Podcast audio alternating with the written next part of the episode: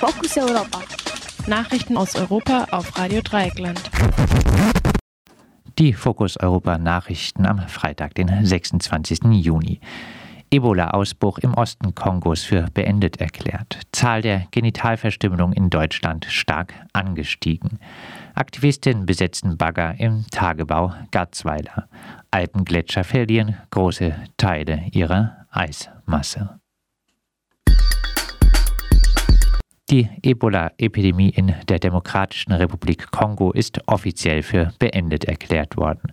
In den vergangenen zwei Jahren lang infizierten sich insgesamt mehr als 3400 Menschen mit dem Virus. Knapp zwei Drittel der Infizierten starben. Die Eindämmung der Epidemie wurde erschwert durch die schlechte Infrastruktur und wiederholte bewaffnete Angriffe von Milizen. Verbessert habe sich die Lage, als die lokalen Bevölkerung in den Kampf gegen die Epidemie mit einbezogen wurden, sagt die Afrika-Chefin der Weltgesundheitsorganisation WHO.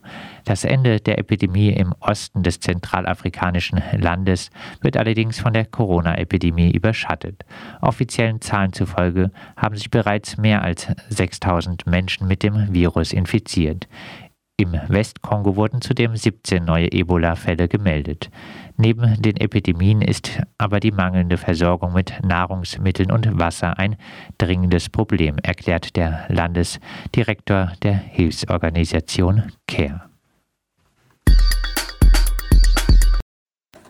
Die Zahl in der in Deutschland von Genitalverstümmelung betroffenen Frauen und Mädchen ist stark gestiegen. Das ergab eine Studie im Auftrag des Bundesfamilienministeriums. Knapp 70.000 Frauen und Mädchen sollen demnach an den äußeren Genitalien beschnitten sein. Daraus ergibt sich ein Anstieg von über 40 Prozent im Vergleich zu 2017. Auch die Zahl der von Beschneidung bedrohten Mädchen und Frauen ist laut der Untersuchung deutlich angestiegen. Da es sich bei der Studie um eine Untersuchung des Dunkelfelds handelt, basieren die Zahlen jedoch auf einer Hochrechnung bereits bekannter Zahlen. Demnach erklärt sich der Anstieg vor allem durch den Zuzug von Menschen aus Regionen, in denen Genitalverstümmelung an Mädchen und Frauen stärker verankert ist.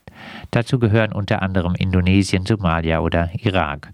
Ob an der Praxis auch in der zweiten oder dritten Generation festgehalten wird, ist offen.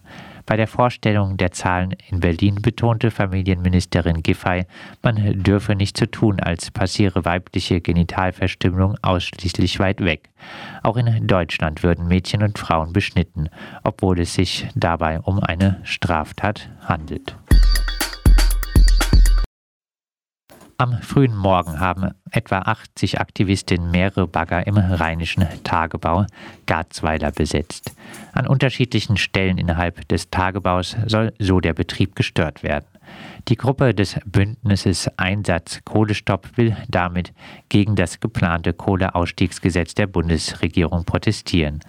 An der Aktion sind nach eigenen Angaben auch Teile von Ende Gelände beteiligt. Auch im Tagebau im brandenburgischen Jenschwalde haben rund ein Dutzend Aktivistinnen laut Medienberichten eine Förderbrücke besetzt.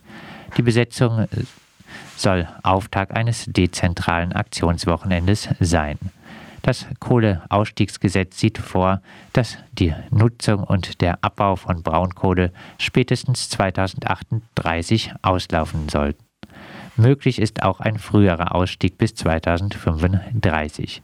Im Gegenzug sollen die Braunkohleländer wie Nordrhein-Westfalen und Sachsen Strukturhilfen erhalten. Auch die beteiligten Energiekonzerne werden entschädigt. Die Gletscher in den Alpen haben innerhalb von 40, 14 Jahren rund 17 Prozent ihrer Eismasse verloren.